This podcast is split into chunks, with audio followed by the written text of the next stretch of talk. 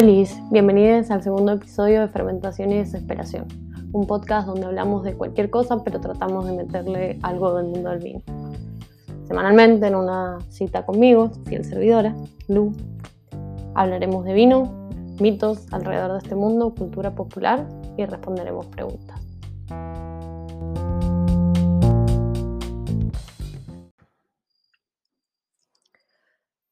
Vamos a comenzar el podcast explorando datos del mundo del vino. Hoy vamos a ver tres datos, pero solo uno de estos datos es cierto. El verdadero saldrá en el próximo episodio. Antes de comenzar con los datos de hoy, vamos a eh, develar cuál fue verdadero y cuáles fueron incorrectos del podcast de la semana pasada. En el primer capítulo me, me escucharon hablar sobre tres wine facts diferentes. Uno, que una botella de vino más pesada significa que el vino es de mayor calidad. ¿Qué pensaron al respecto? ¿Qué es mito? ¿Qué es realidad? Pues es mito. Si bien, según un, estudio realizado en el Reino Unido, el precio de la botella suele estar correlacionado con el peso de la botella. Esto quiere decir, si hay vidrio grueso, el vino suele ser más caro. Pero no se ha podido encontrar una relación directa con, con el peso del vino y la calidad percibida por la persona consumidora. El dato número dos eh, decía que eh, durante el proceso de elaboración se agregan saborizantes y aromatizantes para que el vino huela o sepa algo en particular. Esto es un mito. Los aromas y sabores que percibimos en el vino vienen en realidad de los componentes químicos que se producen durante la fermentación y la guarda. Estos componentes suelen ser idénticos a aquellos que se encuentran en otras frutas, vegetales o flores. ¿Qué quiere decir? Básicamente que si sentimos fresas en un vino, no es porque, o sea, notas a fresa, no es porque le agregaron fresas, sino porque los componentes aromáticos eh, de la uva después del proceso eh, son los mismos que los de la fresa. Los diferentes tipos de uvas y los diferentes tipos de levaduras influyen directamente en la forma en la que se presentan estos sabores y aromas. Por eso hay tanta variedad. El último dato que vimos la semana pasada decía que el vino se convierte en vinagre si lo dejamos destapado. Esto es cierto. El vinagre de vino se puede obtener luego de que pasan dos fermentaciones eh, fundamentales, la fermentación alcohólica y la fermentación acética. Esto quiere decir que puedes hacer tu propio vinagre de vino eh, con una botella que te quedó abierta por más del tiempo deseado.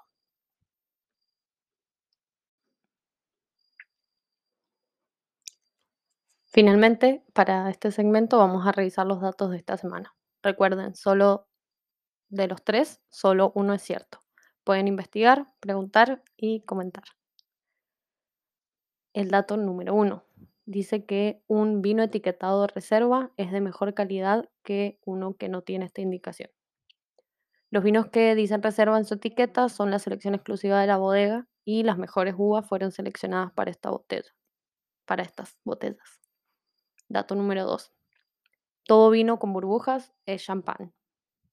Cualquier vino con CO2 o dióxido de carbono elaborado con el método tradicional, quiere decir que tiene la segunda fermentación en botella, eh, es denominado champán. Dato número 3. Un blend o assemblage es un vino elaborado con dos o, más dos o más tipos de uva. Mezclando diferentes variedades se pueden producir vinos con mayor complejidad aromática, ya que cada variedad de uva va a aportar diferentes características al vino.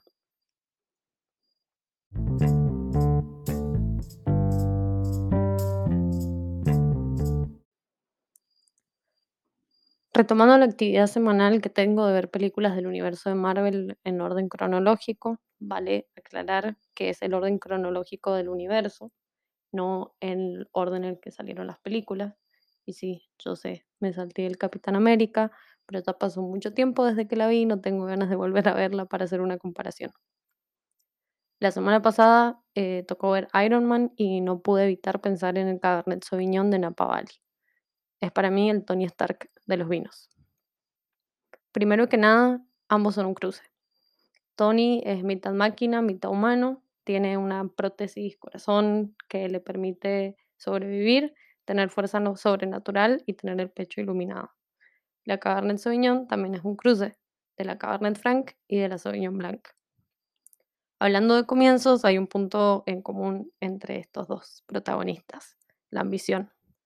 Cuando Napa estaba desarrollándose como región productora de vino, Estados Unidos estaba full obsesionada con los vinos franceses, especialmente de la región de Bordeaux. Entonces se inspiraron en los vinos de esta región y ahí fue cuando el Cabernet empezó a desarrollarse en California. El éxito se apoderó de esta región y de esta uva cuando en, en 1976, en una cata ciegas con varios jueces del mundo del vino, un Cabernet estadounidense se posicionó con sus pares europeos, lo que era impensable. De ahí no hubo quien lo parara, no lo bajara de ese pedestal. De la misma forma en la que Tony Stark no se pudo bajar del caballo del éxito cuando descubrió que era muy cool ser un superhéroe millonario. Mi problema particular, tanto con Iron Man como con el Cabernet Sauvignon de Napa, es que dentro de tanta pretensión, pretensión se pierde como la originalidad. Esto sin mencionar que estoy 100% segura que si Tony Stark tomara vino, sería un Cabernet Sauvignon súper pomposo de Napa con 24 meses en barrica de roble americano. Sobre todo porque eh, puede costeárselo. un vino de Napa parece ser un lujo casi solo de millonarios. Para que se den una idea, una botella de Screaming Eagle puede costar 4 mil dólares. Otra similitud entre el protagonista de la peli y esta uva es que perdieron por completo la originalidad. Considerando lo diverso que es Napa Valley, eh, esta región de California, una gran parte de sus ejemplares, de sus cabernets, suelen parecer, en mi opinión, iguales. Así es Stark, eh, millonario excéntrico, bastante boludo, con casi nada importante que aportarle al mundo, más que su ego show de poder y de fuerza, casi como el Cabernet. Pero no todo es tirar abajo a estos ídolos de la cultura popular. Yo sí que me apunto a ver Iron Man cuando tengo ganas de ver explosiones y escenas de acción de la misma forma, cuando quiero como un vino intenso que me haga sentir tantas cosas en la boca que no sé qué está pasando, justo lo que pasa con las escenas de acción en esta peli, que uno simplemente no sabe qué está pasando, eh, y elijo un Cabernet Sauvignon y probablemente no sea que lo elija yo, sino que más bien alguien me lo invitó porque el bolsillo no me da para esos lujos. Debo decir igual que rescato algunas cosas. Es verdad que hay vinos que, de esta región eh, que están hechos con una intención más amena, armoniosa e incluso divertida. Estas joyitas son como la aparición de Samuel L. Jackson en las pelis de Iron Man. También debo decir, me da culpa, que cuando era más chica me encantaba Iron Man. Y eh, cuando empecé en el mundo del vino, la uva con la que me obsesioné, si bien estaba en Argentina y no eh, había probado Cabernets de Estados Unidos, eh, era la Cabernet Sauvignon, estos Cabernet Sauvignon de Argentina con mucha madera, con mucha fruta, con mucho cuerpo y súper intensos. Pero bueno, este fue mi rant de masculinidad intensa, eh, Marvel y Cabernet Sauvignon de Napa. Ya veremos qué acontece con la segunda, con la próxima peli.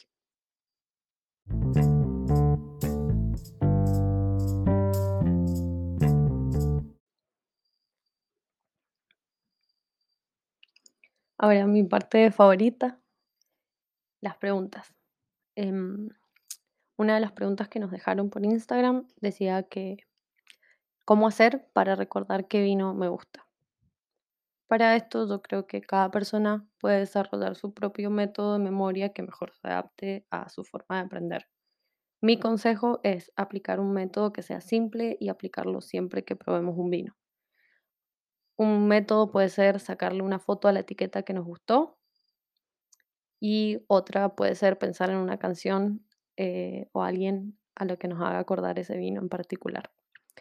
¿De qué sirve esto? Bueno, la, sacarle una foto sirve porque a la hora de buscar qué tomar, la tarea ya es más simple, porque buscamos la misma botella usando la foto que sacamos anteriormente como referencia o le mostramos esta foto a la persona experta en vino y así la persona nos puede o recomendar lo mismo o traer eso.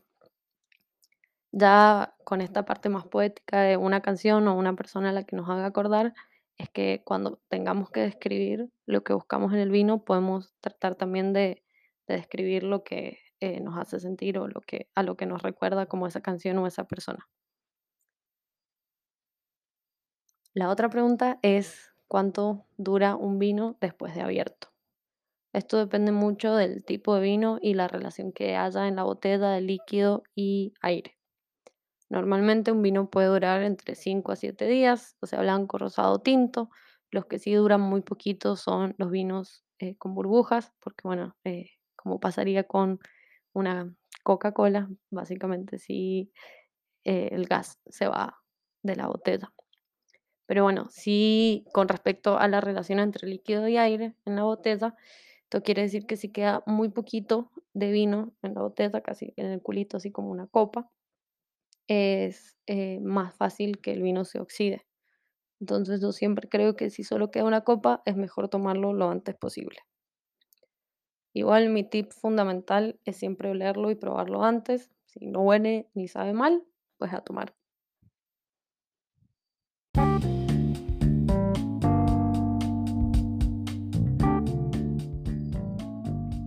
Gracias por acompañarnos en otro episodio de Fermentación y Desesperación. Descubran cuáles son mitos y cuáles eh, son verdad de los datos del mundo del vino en el próximo episodio.